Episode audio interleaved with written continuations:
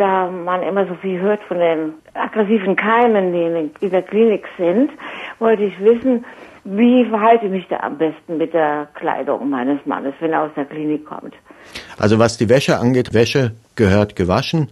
Wenn sie stark verschmutzt ist oder Sie Befürchtungen haben, dass da Keime drauf sind, die Sie nicht haben wollen, dann waschen Sie die Wäsche bei 60 Grad beispielsweise mit einem Vollwaschmittel.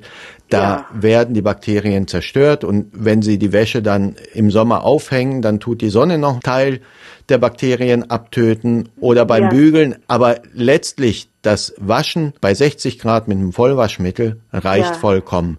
Ist und es, da brauchen Sie auch keine Vorwäsche. Vorwäsche ah, verteilt die Bakterien eher in der Waschmaschine und bringt sie auch auf Kleidungsstücke, die vorher nicht belastet waren. Wenn die Schuhe schmutzig sind, dann wischen Sie die Schuhsohle mit Wasser und Seife ab, lassen das trocknen mhm. und können die Schuhe ganz normal weiterverwenden. Haben oh, Sie ja. keine Angst vor diesen Krankenhauskeimen?